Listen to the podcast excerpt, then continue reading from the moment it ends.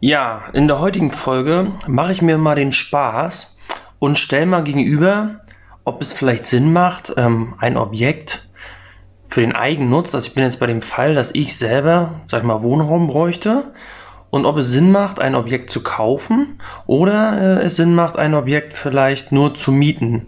Ja, damit will ich mich heute mal beschäftigen. Ähm, ich habe mir das mal ein bisschen schematisch dargestellt und will eigentlich darauf mal am Ende hinauskommen, was das vielleicht ähm, an Zahlentechnik am Ende für einen Unterschied macht. Wenn man jetzt mal so in den, in den, in den Foren liest oder auch wenn man ähm, sich äh, bekannte YouTuber anguckt, dann kommt ja oftmals das Argument, dass gesagt wird, ähm, es ist sinnvoller im, im Eigentum ähm, oder Eigentum zu vermieten. Und wenn man selber Wohnraum sucht, dann, ähm, dann sollte man lieber mieten. Und ähm, ja, das wird immer nur so pauschal behauptet. Da werden auch Argumente genannt, wann das vielleicht mal Sinn machen kann. Ähm, aber so richtig, ähm, dass da mal einer so Zahlen darlegt oder das einfach mal durchgerechnet hat und auch mal über die Effekte spricht, das habe ich, selber jetzt noch nicht so gesehen und darum habe ich gedacht, mein Kanal passt dafür eigentlich ganz gut, weil am Ende steht und fällt diese ganze Argumentation aus meiner Sicht mit dem Thema Steuern. Und darauf werde ich jetzt im Nachhinein mal eingehen. Ähm, ich werde jetzt auch mal am Anfang ähm, so ein paar Parameter nennen, mit denen ich gerechnet habe, die auch für den Standort, in dem ich lebe, ich für sehr relativ realistisch halte. Das heißt, meine heutigen Zahlen sehen wahrscheinlich an, ein, an einem C-Standort oder an einem AAA-Standort wieder ganz, ganz anders aus. Ähm, ich würde jetzt mal behaupten, dass der Standort, an dem ich lebe, ähm, wenn ich mir das Verhältnis angucke, was kosten hier, ähm, was kosten hier Wohnungen oder Häuser, ähm, wie teuer sind Grundstücke und ähm, was kann man auch für Mieten erzählen, würde ich eher sagen, dass ich an einem, an einem guten B-Standort liege. Sagen wir es einfach mal B. Man, die, die, ich sag mal, das Ranking, was ist A, B, C, das sieht ja gefühlt, wenn ich mal mir das angucke online, jeder anders, aber in meiner eigenen Bewertung würde ich das einfach mal so darstellen, ähm, dass das ein B-Standort ist. Ihr werdet das an den Parametern auch sehen und mir vielleicht auch zustimmen, wenn ihr das alles hört.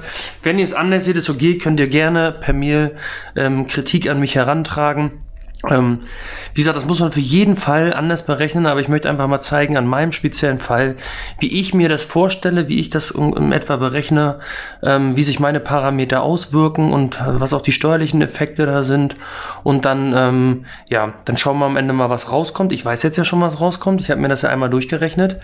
Ähm, ganz wichtig am Anfang zu wissen ist, wie bin ich vorgegangen? Man kann natürlich nicht einfach nur sagen, okay, kaufe ich mir jetzt mein Eigenheim oder miete ich es? Man muss natürlich dann fairerweise auch sagen, um das vergleichen zu können, und ich versetze mich jetzt in die Lage eines Immobilieninvestors, dann müsste ich sagen, kaufe ich ein Objekt als Eigennutz, also sprich nutze ich das selber und habe Immobilienvermögen erworben, oder miete ich ein Objekt und das und gleichzeitig nehme ich aber das Geld was ich, äh, was ich ja durch die Miete nicht brauche, um etwas anderes zu finanzieren, nehme ich, um ein gleichwertiges Objekt auch nochmal zu kaufen und das dann zu vermieten. Also ich stelle jetzt gegenüber den Fall, ich kaufe ein Objekt, nutze es selber. Neben dem Fall, ich habe zwei Objekte, eins miete ich und das genau das gleiche Objekt vermiete ich, weil ich selber gekauft habe. Das heißt, in der Summe habe ich äh, in beiden Fällen, nehme ich einmal einen Kredit auf, und das stelle ich jetzt praktisch nebeneinander. Am Ende habe ich auch insgesamt ein Objekt für die Zukunft, sage ich mal, erworben. Nämlich bei dem einen das, was ich selber nutze, beim anderen das, was ich vermiete. Nur, dass ich bei dem, bei dem Vergleichsbar, bei der Miete natürlich immer äh, eine Doppelbetrachtung mache, nämlich das Objekt, was ich mir, was ich mir praktisch ähm, ähm, miete und das Objekt, was ich dann alternativ trotzdem kaufe, um es fair zu mieten. Anders macht es aus meiner Sicht gar keinen Sinn, das zu vergleichen, zumindest. Vielleicht habe ich auch einen Denkfehler. So bin ich jetzt vorgegangen. Jetzt sage ich euch einfach mal, mit was für einem Objekt ich da reingegangen bin. Also ich habe mal gesagt, okay, hier, ich bin erstmal grundsätzlich von einem Einfamilienhaus ausgegangen. Weil ich meine, der, der, der Normalfall von uns hier oder viele von uns werden natürlich, wenn sie über das Eigenheim nachdenken, nicht über eine Eigentumswohnung in der Stadt nachdenken, sondern viele sind ja vielleicht verheiratet, Familienväter, ähm, so wie ich das auch bin. Und ähm, die brauchen dann praktisch ein Objekt, ähm, ähm, im Zweifel ein Haus mit ein bisschen Garten und einer Garage und einer Auffahrt und ein bisschen Grundstück.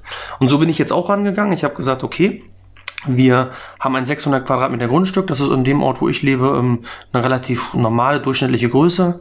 Ähm, da drauf steht ein Gebäude, zum Beispiel mittlerweile bei uns relativ viel Bungalow, kann aber auch ein normales Einfamilienhaus sein, Doppelhaushälfte, was auch immer. Ähm, sagen wir mal mit 120 Quadratmeter Wohnfläche und das Ganze ist mit Küche. Ja, ich habe jetzt auch die Betrachtung mit Küche gemacht, weil äh, im Eigenheim bräuchte ich die Küche am Ende auch. Also wird jetzt einfach in der Vermietung die Küche einfach auch mit berücksichtigt. Ähm, ich habe noch eine, eine, 20 Quadratmeter Garage dabei. Ähm, der aktuelle Bodenrichtwert an dem Standort, über den wir jetzt reden, sagen wir mal, ist 200 äh, Euro der Quadratmeter. Auch das ist äh, wahrscheinlich ein relativ äh, normaler Durchschnittswert, jetzt wenn ich mal so auf normale Regionen in Deutschland hinausgehe.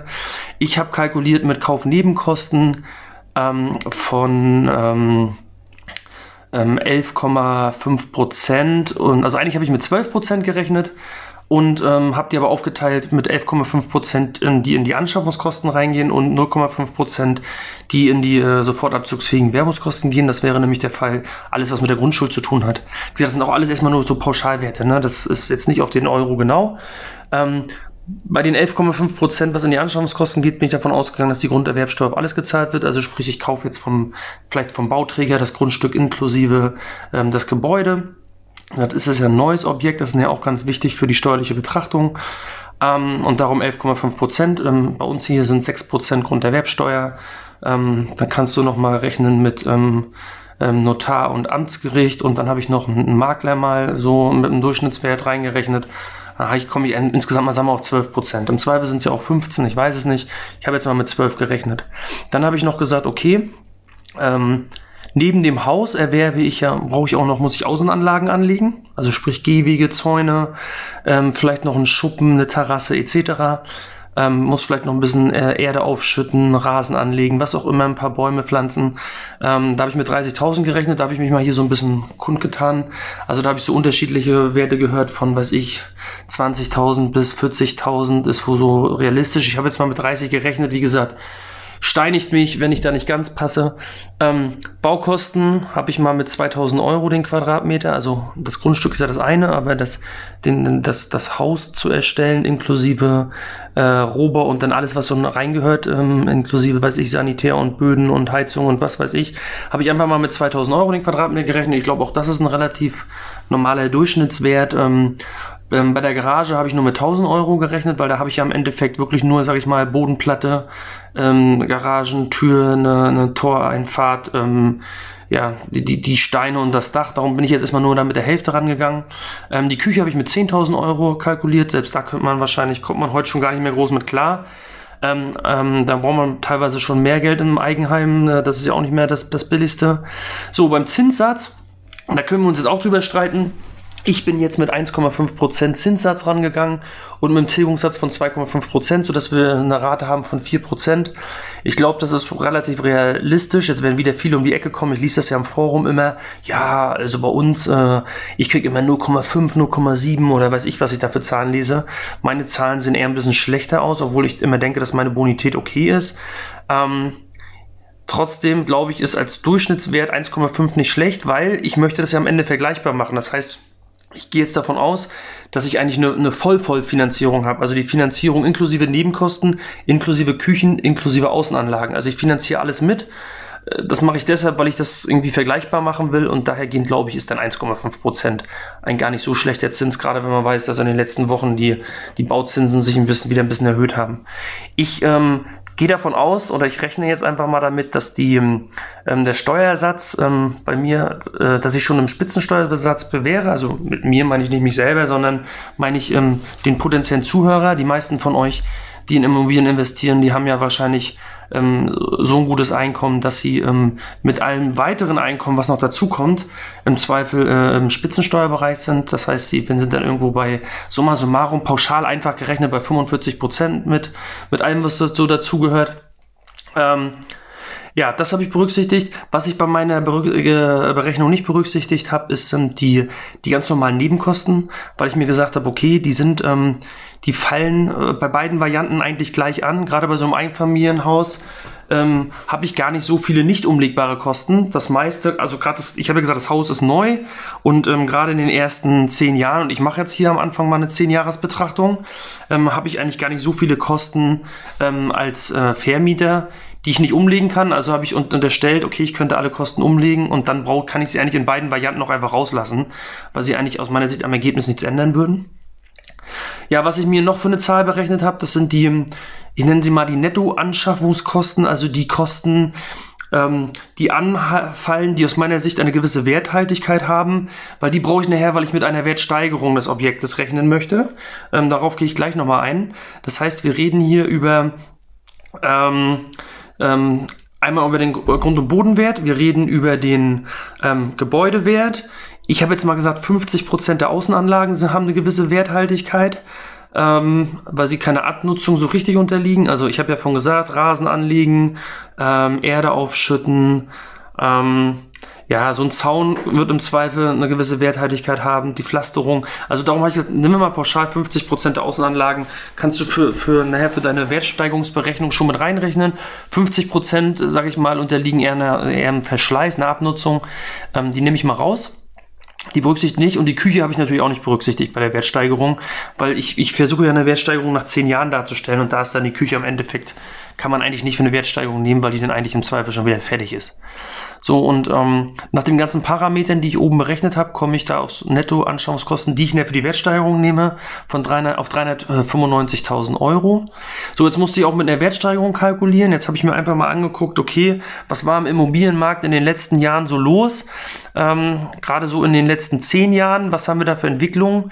Ähm, ich habe jetzt einfach mal mit einer moderaten Wertsteigerung gerechnet, die sich vielleicht auch so ein bisschen an der Inflation ähm, orientiert. Ich weiß, die Inflation ist aktuell nicht 3%. Ähm, trotzdem habe ich hier mal mit 3% gerechnet, ähm, weil ja auch die Vergangenheit gezeigt hat, dass die Immobilienpreise sich nicht unbedingt in ihrer Steigerungsrate an der Inflationsrate orientieren, sondern darüber hinausgehen. Ähm, an meinem Ort, wo ich jetzt lebe, haben wir in den, in den äh, letzten zehn Jahren, ähm, äh, würde ich eher behaupten, äh, wesentlich mehr als 3% Wertsteigerung pro Jahr gehabt. Aber ich glaube, 3% ist relativ moderat. Ähm, mit einer Abnutzung rechne ich jetzt erstmal nicht. Gerade in den ersten zehn Jahren ist da aus meiner Sicht nicht so viel mit Abnutzung. Ähm, wenn das Objekt, sage ich mal, fiktiv nach zehn Jahren verkauft wird, ähm, da glaube ich, brauchen wir mit einer Abnutzung noch gar nicht so groß ähm, rechnen, wenn wir über eine Wertentwicklung des Objektes reden wollen. Fairerweise hätte man auch sagen können, wir nehmen einfach 5% Zuwachs und kalkulieren 2% Abnutzung. Ja, dann wären wir auch wieder auf 3% gekommen. Darum glaube ich, ist mein, mein, mein 3%-Satz moderat. Wie gesagt, steinigt mich, wenn ihr es anders seht. Ähm, mit irgendwelchen Werten muss ich hier reingehen und habe erstmal versucht, dass die so realistisch wie möglich sind. Ja, die Vermietung habe ich jetzt mal unterstellt für die Wohnfläche 10 Euro der Quadratmeter kalt. Das ist für meinen Ort hier vollkommen fremdüblich und für Neubau in vielen Orten wahrscheinlich fremdüblich. Gehst du in die großen Ballungsräume, wird das wahrscheinlich noch viel, viel mehr werden. Ich habe jetzt einfach mal hier für so einen durchschnittlichen Ort gerechnet. Ich glaube, auch das ist realistisch. Und für die Garage habe ich nochmal 50 Euro Miete extra genommen ähm, so dass ich dann ähm, auf eine monatliche Miete, sag ich mal, irgendwo von 1250 Euro komme. Das ist also hier total normal. Ähm, ja, was ich am Ende nochmal auch mal berechnen möchte, ist eigentlich die Bruttomietrendite. Dafür brauche ich eine Bemessungsgrundlage. Ähm, die Bemessungsgrundlage, da habe ich das mal so, ich nenne das mal aller Emmocation genommen.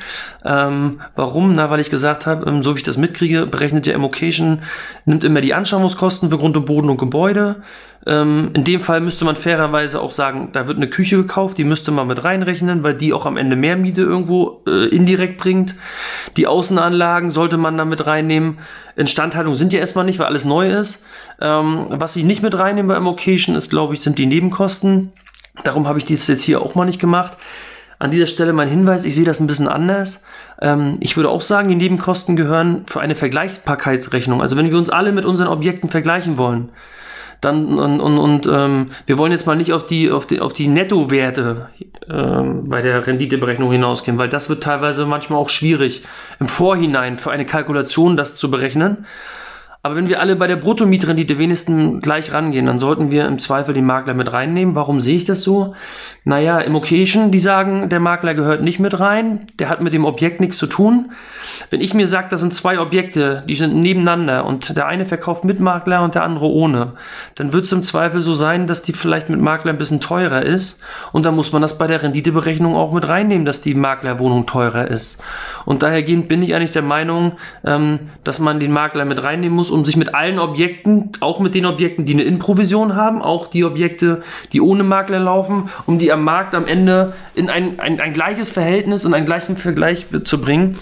Ähm, an dieser Stelle habe ich es aber jetzt mal rausgelassen, ähm, aber wollte einfach mal ähm, das hier nutzen, um äh, meine Meinung zu dem Thema Bruttomietrendite ähm, ja, zu nennen. So, dann habe ich einen Finanzierungsrahmen mir praktisch berechnet, also sprich gesagt, okay, was brauche ich für alle meine Investitionen insgesamt? Also da fließt dann auch wirklich rein Grund und Boden, da fließt Gebäude mit rein, da fließen die kompletten Außenanlagen mit rein.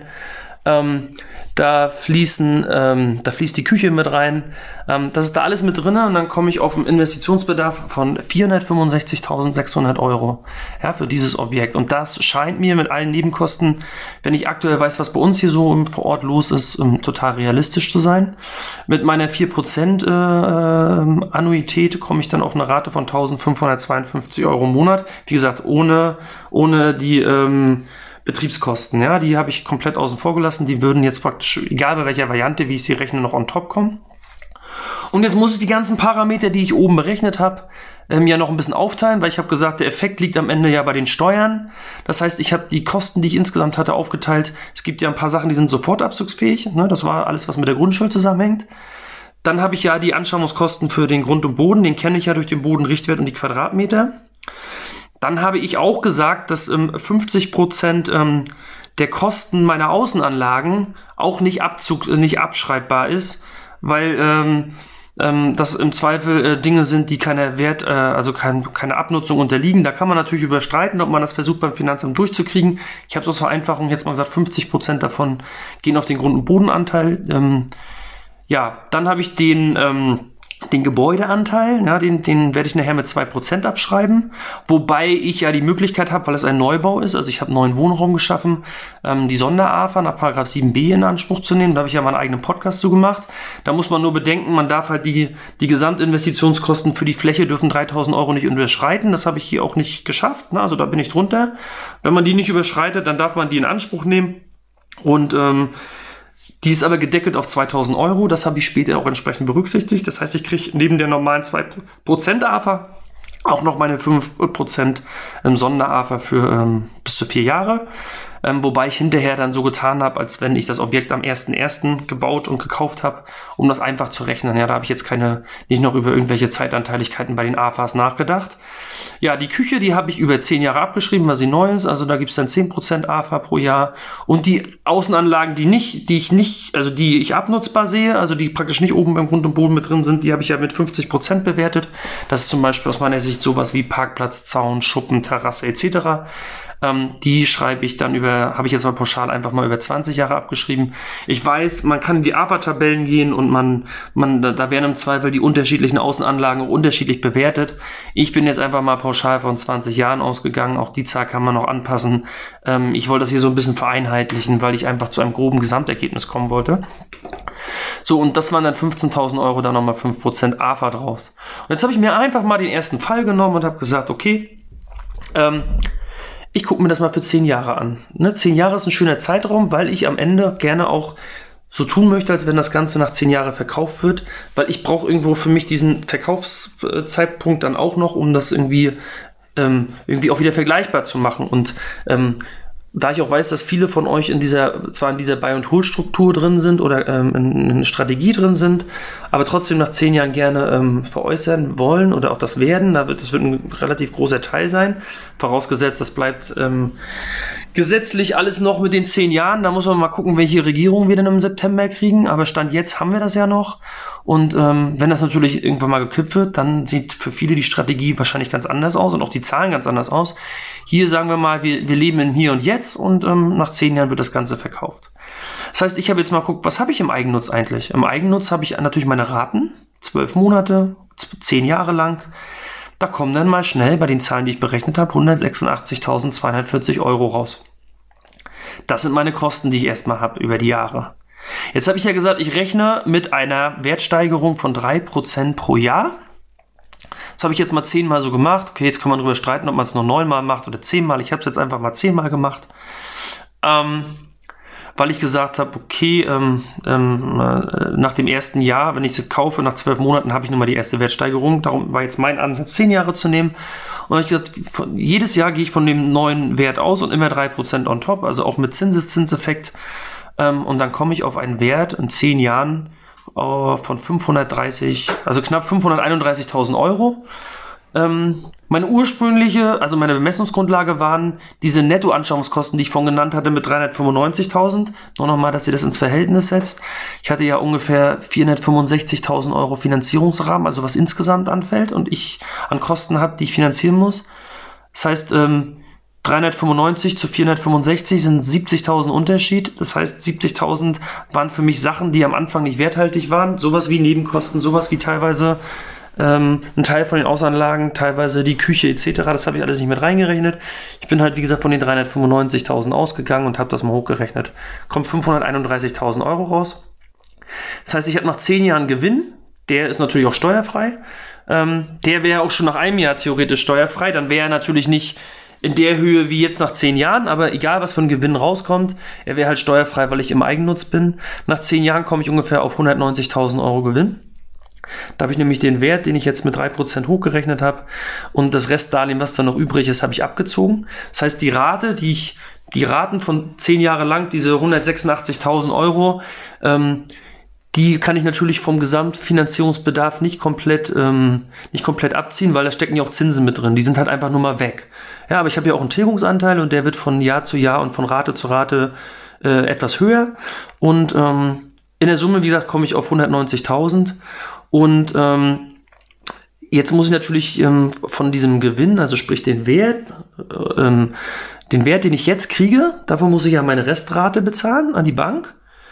Das sind dann 190.000 und da muss ich gucken, was habe ich eigentlich noch so an Geld ausgegeben, nämlich meine ganzen Raten.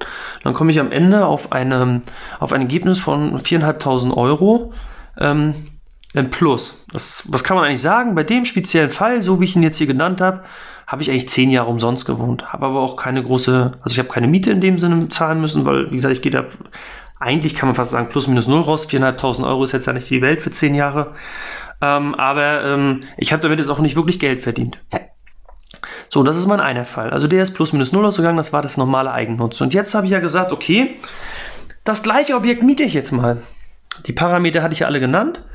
Ähm, und dann kaufe ich aber das Objekt nebenan, was vielleicht genauso aussieht, kaufe ich und das vermiete ich. Hat das vielleicht einen Effekt für mich? Ja, ich habe ja bei dem ersten Fall Eigennutz, habe ich eine Finanzierung, ein Objekt. Bei dem zweiten Fall habe ich auch nur ein Objekt gekauft, das andere gehört mir ja nur zur Miete. Ich konnte trotzdem irgendwo wohnen und ich habe auch für den Bestandsaufbau ein Objekt. Also ich kann dann auch nach zehn Jahren das versilbern. So, und da habe ich jetzt mal geguckt, okay, jetzt muss ich mich erstmal als Mieter sehen. Als Mieter habe ich meine Miete. Ich habe ja gesagt vorhin, ähm, 1250 Euro Miete mal 12 sind 15.000 Euro. Das heißt, ich zahle über die Jahre 150.000 Euro Miete. Nur mal, damit ihr so ein Verständnis kriegt, wenn wir nach dieser Immocation-Formel gehen für die Bruttomietrendite, dann wären das übrigens 3,57% Bruttomietrendite. Ist also nicht sonderlich viel. Ähm, da steckt also wahrscheinlich relativ viel Spielraum drin, aber nur, dass man mal so ein Gefühl dafür kriegt, was die Miete eigentlich aussagt im Verhältnis zum Kaufpreis. Das ist aber leider für die Region, in der ich wohne, sind aktuell drei bis vier Prozent halt normal, wenn man, ähm, gerade wenn man auch, wenn man zum Beispiel einen Bestand äh, kauft oder auch im Neubau, dann sind wir in dem Bereich. Also die Zahl zeigt mir eigentlich, dass meine Zahlen nicht abwegig sind. So, das war das eine Objekt, das, was ich miete. Mehr Ärger habe ich damit ja nicht. Alles andere sind Nebenkosten, die habe ich gesagt, die betrachte ich ja nicht. Ähm, große eigene Instandhaltung habe ich jetzt erstmal nicht. Die habe ich ja beim, beim Eigennutz auch nicht mehr berücksichtigt. Da habe ich gesagt, da wohne ich jetzt erstmal zehn Jahre drin, ist alles neu, ist alles schick. Und jetzt kommt mein zweites Objekt daneben, das ist das Vermietungsobjekt. Da habe ich jetzt gesagt, das vermiete ich natürlich zur gleichen Miete. Ich sage mal, das ist alles fremdüblich und ich vermiete da auch für 1250 Euro im Monat. Kommt natürlich auch 150.000 Euro Miete raus. Und jetzt kommen meine Themen dazu. AFA, Gebäude, hatte ich oben gesagt, 2%. Zusätzlich habe ich ja noch die 7b Sonder-AFA, die kriege ich auch vier Jahre. Die macht natürlich relativ viel aus. Und dann habe ich ab dem fünften Jahr praktisch, äh, eine, ich sag mal, ein restliches ähm, AFA-Volumen, was ich dann auf die Restnutzungsdauer verteile. Das heißt, ich rede hier am Ende irgendwo, wenn ich das zusammenrechne, von 106, 107.000 Euro AFA, wobei mehr als 50 Prozent also ich habe jetzt das für zehn Jahre gerechnet, ne? Und in zehn Jahren bin ich irgendwo bei 107.000 Euro AFA. Und mehr als 50 Prozent dieses Betrages steckt nur in der Sonder-AFA. Da sieht man mal den Effekt, was die Sonder-AFA bringt. Das werdet ihr hinterher natürlich auch merken, wenn wir über die Steuerberechnung reden, dass die Sonder-AFA den Haupteffekt hier ausmacht, ja? Gerade bei der Kalkulation, dass man nach zehn Jahren steuerfrei verkaufen möchte. So, dann habe ich noch eine AFA gemacht für die Außenanlagen, ne, das habe ich ja, habe ich ja gesagt, die Außenanlagen ähm, sind zu 50 äh, Prozent abschreibbar. Ne, das andere, wie gesagt, da, da sehe ich in vielen Kosten gar, gar nicht den Punkt der Abschreibung. Ähm, und das Ganze habe ich dann mit 5 Prozent abgeschrieben, nämlich über 20 Jahre Nutzungsdauer. Wie gesagt, da können wir drüber streiten. Ich habe es jetzt mal so gemacht. Ähm, die Küche habe ich ähm, äh, jedes Jahr ein Zehntel abgeschrieben. Das heißt, wir haben den Außenanlagen 7500 nach 10 Jahren, bei der Küche die kompletten 10.000. Dann habe ich mir die ganzen Zinsanteile ähm, mal über den Zinsrechner ausgerechnet. Da sind wir ungefähr bei 61.000 Zinsen. Ja, ich bin gerade bei beim steuerlichen Ergebnis, was ich berechne. Und dann habe ich in, im ersten Jahr einmal diese ähm, sofortabzugsfähigen Werbungskosten für die Grundschuld. Und ähm, ich habe jetzt einfach mal für das Objekt 25 Euro pro Monat Verwaltungskosten gerechnet. Also Telefon, Internet, Porto, irgendwelche EDV-Zeug, Büromaterial, Arbeitszimmer, Software, Fahrkosten, was auch immer. Ähm, ich glaube, das ist relativ realistisch so als Verwaltungsapparat. Das heißt, das sind 300 Euro im Jahr, auf 10 Jahre gerechnet 3000 Euro. Ähm, so, und ähm, jetzt könnte man natürlich sagen, ja, bei einem Objekt kannst du doch kein Telefon anrechnen oder Internet. Ja, ich, ich habe natürlich unterstellt, dass ich noch mehrere Objekte habe. Und anteilig auf dieses Objekt wären dann diese ganzen Kosten irgendwo 25 Euro. Ich glaube, das ist äh, nicht abwegig. Auch da kann man natürlich noch ein bisschen spielen. Und dann habe ich am Ende ähm, meine einzelnen Ergebnisse, ja, also meine einzelnen steuerlichen Ergebnisse. Und da kommt dann steuerlich ähm, ungefähr 40.000 Euro Minus raus in den, äh, in den 10 Jahren. Mit einem Steuersatz von 45 Prozent ähm, sind wir dann ungefähr bei 18.000 Euro Steuererstattung, die in dem Minus drin stecken. Das heißt, mein Ergebnis nach Steuern ähm, wäre dann ungefähr 22.000 Euro Minus. Hört sich jetzt erstmal irgendwie schlimm und blöd an. Ähm, wie gesagt, steuerliches Ergebnis minus 22.000. Jetzt will ich ja natürlich auch noch das wirtschaftliche Ergebnis, also in dem Fall den Cashflow über 10 Jahre, einfach mal sehen. Das heißt, ich muss die AFA, die im steuerlichen Ergebnis berücksichtigt war, rückgängig machen, weil sie mich eigentlich, ich sag mal, geldmäßig nicht äh, getroffen hat. Und dafür muss ich dann aber die Tilgung abziehen. Ähm, weil, ähm, jetzt muss ich mal gerade überlegen, ach so, ja genau, die Tilgung, also nur den Tilgungsanteil, nicht die gesamte Rate, weil den Zinsanteil habe ich ja in der steuerlichen Betrachtung schon drin, ähm, den, den restlichen Tilgungsanteil, ähm, den muss ich ähm, auch nochmal darstellen, den muss ich in dem Fall abziehen, weil der hat mich auf dem Bankkonto wirklich getroffen. Komme ich auf einen Cashflow von minus, so grob minus 23.000, steuerliches Ergebnis war minus 22.000, also Cashflow und Steuern sind in dem Fall fast mal gleich. So, und jetzt mache ich meine, meine, meine, meine Endbetrachtung und sage, nach 10 Jahren wird wieder verkauft. Und jetzt nehme ich natürlich den äh, Effekt mit, dass ich nach 10 Jahren steuerfrei verkaufen kann.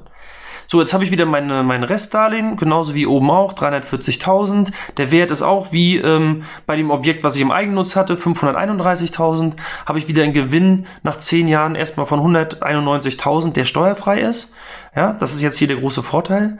Ähm, jetzt ziehe ich noch mein Cashflow über die Jahre, den ich hatte, der negativ war von 23.000 ab. Habe eine Zwischensumme, das sind 167, 100, 167.500 in etwa. Und davon ziehe ich natürlich meine Miete, die ich in dem anderen Objekt hatte, als Aufwand ab. Dann komme ich auf ein Ergebnis von 17.500. Und ähm, also diese Betrachtung, zwei Objekte nebeneinander, eins gemietet, eins gehört mir und wird dann verkauft. Also nach zehn Jahren gehört mir das Objekt natürlich nicht mehr, bei der ersten Variante Eigennutz gehört es mir ja nach 10 Jahren Verkauf auch nicht mehr. Aber was sehe ich? Ich habe bei dem, also mit meinen Parametern, habe ich beim Eigennutz ähm, mietfrei gewohnt und dann ähm, 4.500 Euro plus gemacht. Bei dem anderen Objekt habe ich 17.500 Euro plus gemacht. Also wir reden über, über 10 Jahre gesehen über ein Mehr von 13.000 Euro.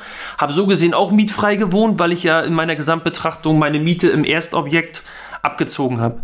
Das heißt, wir haben so summa summarum ein bisschen was über 1000 Euro im Jahr mit der Variante verdient. Und jetzt muss man sehen, das ist ja jetzt nur ähm, die Betrachtung mit meinen Parametern. Und jeder hat jetzt andere Parameter. Ja? Ihr könnt ja mal einfach mal genauso vorgehen, wie ich das gemacht habe. Jetzt ist die Frage, was wirkt sich eigentlich wie aus? Also welche Effekte ergeben sich jetzt eigentlich?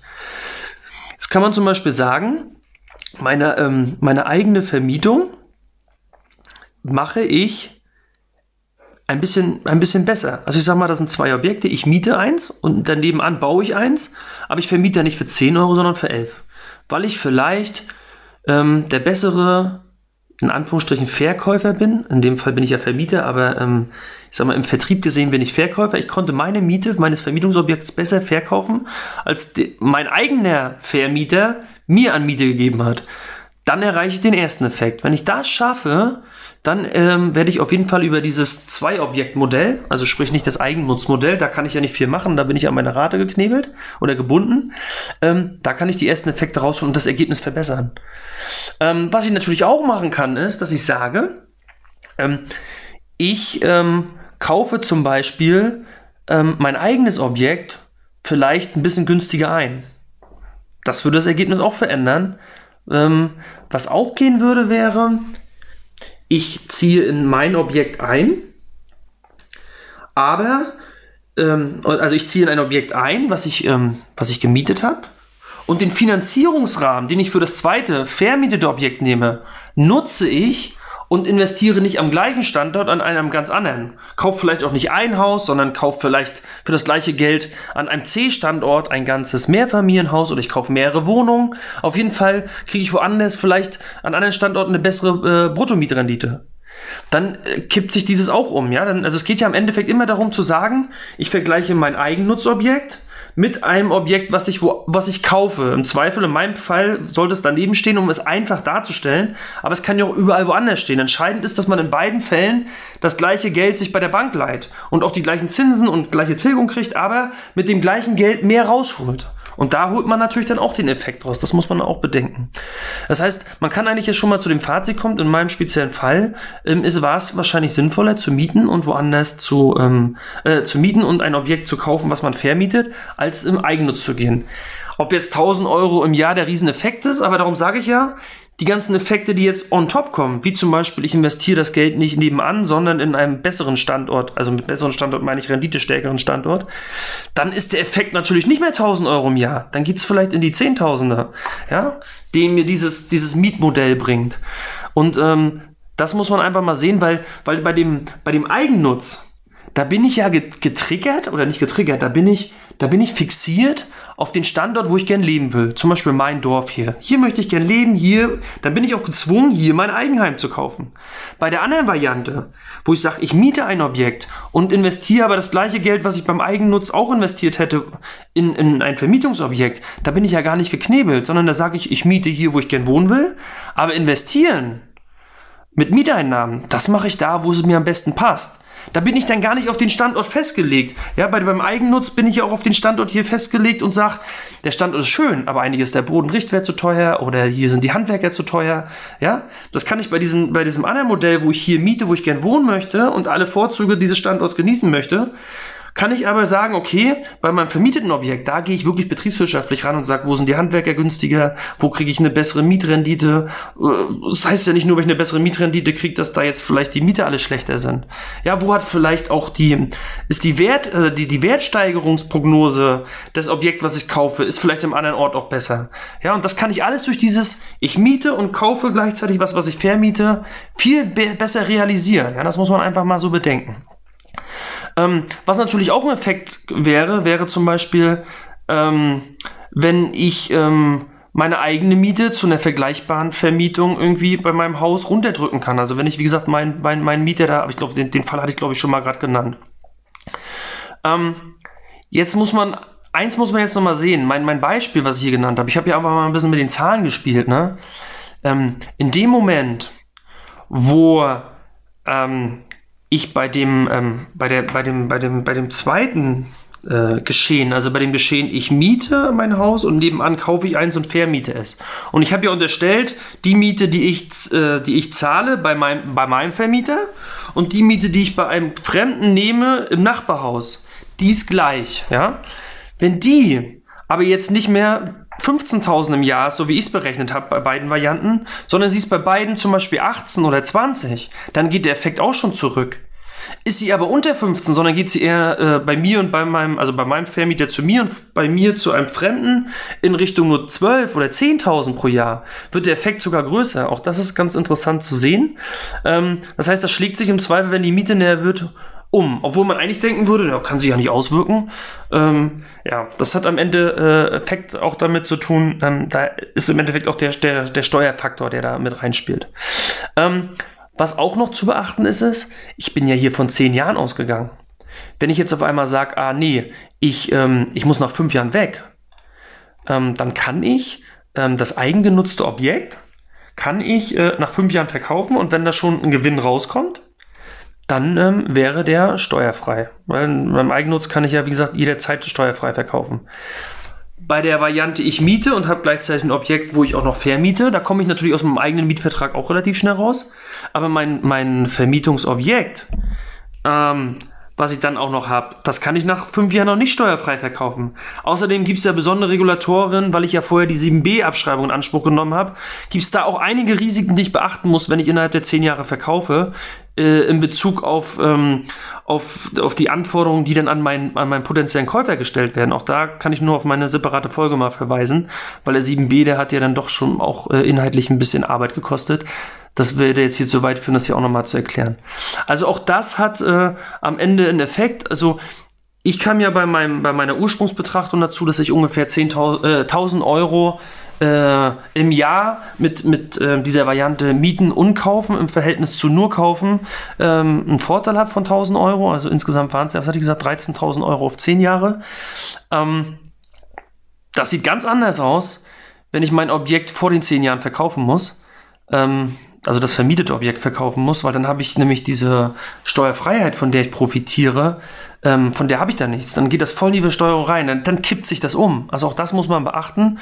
Und da wird auf jeden Fall ein Steuer, ähm, ähm, also da wird ja im Zweifel ein steuerfreier Gewinn sein, weil ähm, durch, durch die relativ hohe AFA-Belastung, die ich geltend gemacht habe, habe ich einen relativ geringen Restbuchwert und ähm, da wird unabhängig davon definitiv äh, ein Ergebnis rauskommen, was ich versteuern muss.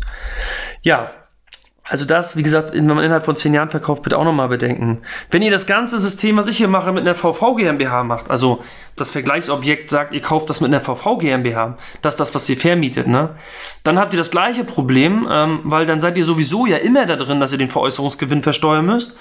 Und äh, in meinem Fall habe ich ja auch ähm, ich hatte ja vorhin gesagt, ich habe ungefähr ein steuerliches Ergebnis über 10 Jahre von äh, 40.000 Euro minus.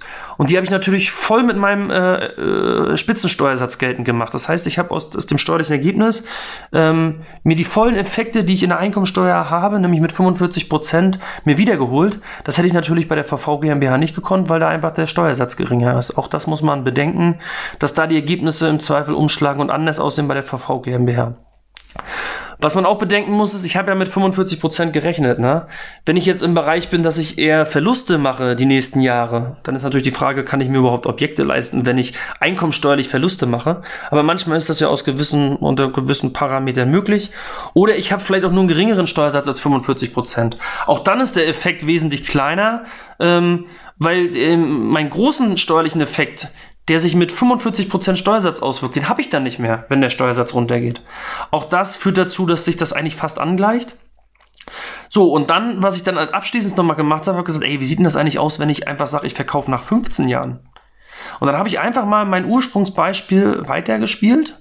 Ja, und dann muss man bedenken, ich sag mal, bei dem Eigennutzfall, da komme ich ungefähr auf 66.000, ich sag mal, ich nenne es mal Gewinn den ich dann mache, nachdem ich die ganzen Jahre die, äh, die Tilgung äh, berechne und die, weiter von 3% Wertsteigerung ausgehe, ähm, dann komme ich ungefähr auf 66.000. Das Interessante ist, ähm, bei der Variante mit dem Vermietung, also mit Mieten, das eigene, also das Objekt, in dem man lebt, mieten und das zweite Objekt kaufen und vermieten, komme ich auf 67.000. Also da bin ich bei, da sind aus den Anspruch, äh, anfänglichen 13.000 Differenz zu meinen Gunsten, es sind jetzt nur noch 1.000 Euro. Woran liegt das eigentlich? Naja, es haut natürlich in den letzten fünf Jahren, also Jahr 11 bis 15, haut zum einen die Sonder-AFA nicht mehr so richtig durch. Ja, die hat da gar nicht mehr so viel, die, die, die, die verwässert, weil sie in den fünf Jahren nicht mehr, in den, in den Jahren 11 bis 15 ja gar nicht drin ist. Die Küche ist abgeschrieben. Ja, und das, dadurch ist der steuerliche Effekt insgesamt gar nicht mehr so groß. Und da komme ich am Ende zu dem Ergebnis, dass sich das eigentlich angleicht. Also man sieht also über die Jahre, wenn man das länger als zehn Jahre hält, dann äh, verbessert das noch weiter.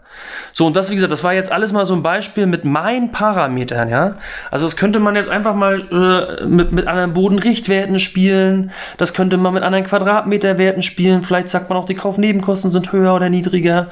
Ähm, vielleicht sind die Baukosten dann auch nochmal gestiegen oder vielleicht sagt ihr auch, die sind geringer. Ähm, mit anderen Steuersätzen kann man spielen, man kann an den Zinssätzen was machen. Ähm, das, da spielen jetzt so viele Sachen rein, die das Ergebnis verändern werden. Aber wie gesagt, ich habe das einfach mal für, nur, dass ihr versteht, warum ich mit meinen Zahlen gerechnet habe. Ich sehe am Ende ja erstmal mich. Und ähm, wenn ich mich sehe, sehe ich meine Situation vor Ort. Und ich bin selber sowieso gerade in dem Prozess, dass ich umziehe und habe gesagt, okay, mal dir das doch mal so in etwa auf. Na, malen ist gut, äh, berechne dir das mal in etwa, um einfach mal den Effekt zu sehen. Und ähm, das war einfach mal ganz interessant, das wollte ich jetzt weitergeben. Und wie gesagt, durch die ganzen, die ganzen Ausflüsse, die jetzt, also was die einzelnen Parameter, wenn ich sie ändere, wie sie im Zweifel sich auf diese Zahlen auswirken, die könnt ihr dann für euch mal bewerten ähm, und gucken, ob das Modell bei euch auch immer noch Sinn macht. Ja, also grundsätzlich kann man zu dem Fazit kommen, die Variante macht schon Sinn. Es recht, wenn man nach zehn Jahren vielleicht verkaufen will und wenn die Parameter so sind wie bei mir. Wenn sie sich verändern, mag sich das auch nochmal verändern. Ähm, ja, ich gehe da gerne in Austausch mit euch. Wie gesagt, ähm, meine Excel-Tabelle, die werde ich jetzt hier mal, also das ist eine ganz grobe Excel-Tabelle, ja, da habe ich jetzt nicht, äh, da habe ich jetzt nicht ähm, groß, ähm, bin ich nicht bis ins allerletzte Detail gegangen, ja, da sowas muss man auch erstmal grob gestalten, ne? Ähm, aber es hat schon mal eine gewisse Aussagekraft. Ich hoffe, ich konnte euch mit meinen Ideen auch noch mal ein bisschen heute weiterbringen und dann hören wir uns beim nächsten Mal.